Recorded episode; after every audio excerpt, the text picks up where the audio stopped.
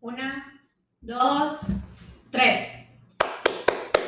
Listo, listo. Estamos iniciando. Este es- me aventé hoy dos podcasts seguiditos. El otro espero ya esté saliendo. Y yo creo que este lo voy a sacar antes que el primero que grabé.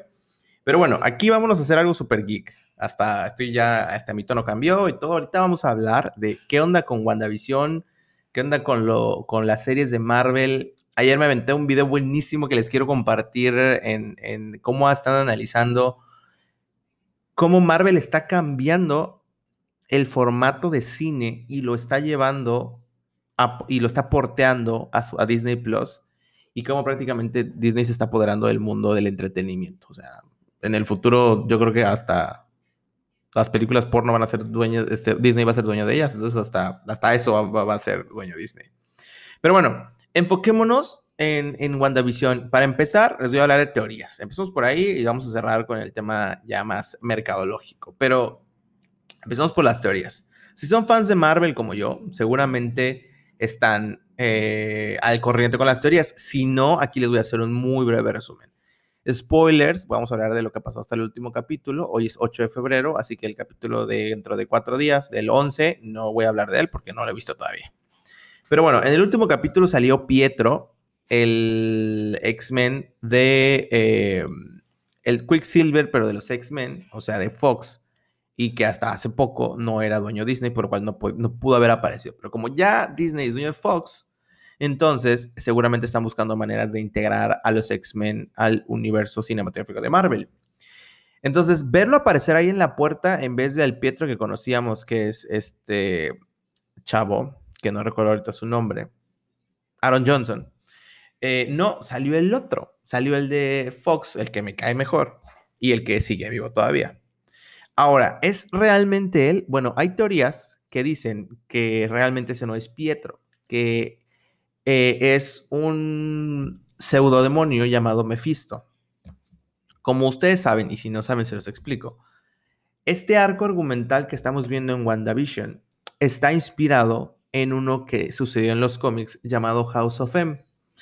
House of M es básicamente que Magneto, que es papá de Wanda, eh, la manipula para que Wanda cree una realidad en la cual Magneto es el rey, me parece, y eh, los mutantes pues viven súper bien y todo ese rollo, y ellos dominan a los humanos.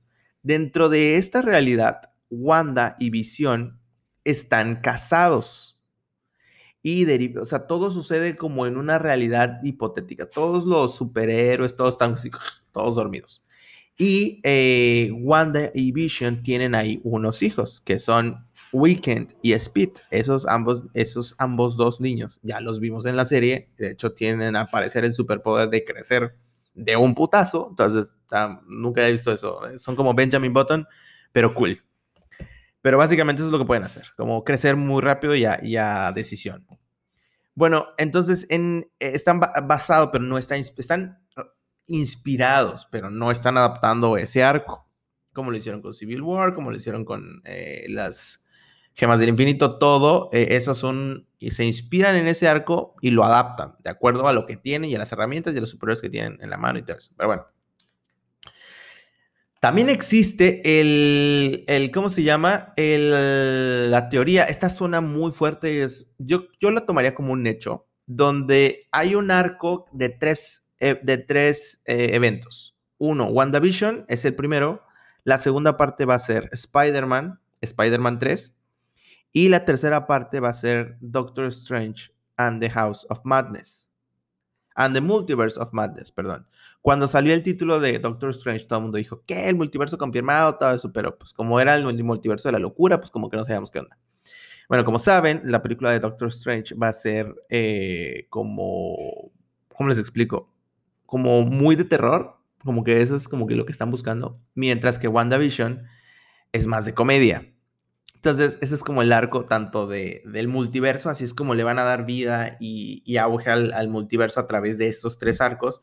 Y obviamente donde esperamos ver que en, la de Spider-Man salga Tobey Maguire y Andrew Garfield Spider-Verse confirmado. Eso es lo que queremos, ya ver un tráiler donde lo confirmen, maldita sea.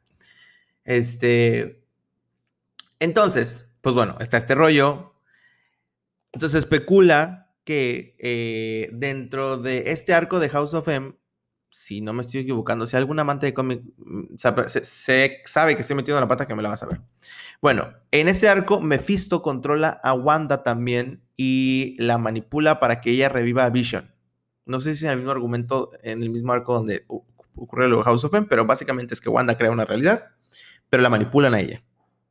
Entonces, se dice que este personaje de la que habla ah, esta actriz que olvidé su nombre, el Ralph, que no aparece en la serie todavía, ese se supone que es Mephisto. Pero entonces también apareció ahorita Pietro, entonces puede ser que sea Mephisto, porque ahorita al final del capítulo Wanda dijo que ella no controlaba esa persona que estaba apareciendo. Entonces quiere decir que ella controla lo demás menos a esta persona que apareció. Entonces puede ser que sea Mephisto, pero que para confundirla se, se hizo parecer como Pietro. Entonces, la idea es que al final de esta serie, Wanda haga un despapalle, un, un desastre, un desmadre y abra el, cree el multiverso. Se, se mezclen varias versiones de la misma realidad y es así como llegan los X-Men. Es una de las cosas que están diciendo. Y así es como llegue el famoso Toby Maguire y Andrew Garfield al, al MCU. Y eh, en Doctor Strange van a componer el desmadrito. Esa es la idea, que el Doctor Extraño es el encargado de, componer las mensajes de todos y poner a todos en orden. Entonces, ese es el argumento que está. WandaVision, eso es lo que está haciendo. Eh, esas son las teorías que hay alrededor de ella, de la serie. Y eh, pues bueno, la verdad es que ha estado buenísimo. La serie empezó muy lenta, pero se puso muy buena. Los últimos dos capítulos han estado increíbles. Si no la han visto, si no la han visto, no sé ni por qué están escuchando esto, pero bueno, si ya lo están escuchando y no la han visto, vayan a verla. Y eh, bueno, esperemos que cierre buenísima la serie. Y después que venga Spider-Man, la serie de The Falcon and the Winter Soldier eh, parece que va a tener otro arco. O sea, esta va a estar conectado con otras series o con otras películas y va a tener un arco separado del que estamos viendo en WandaVision.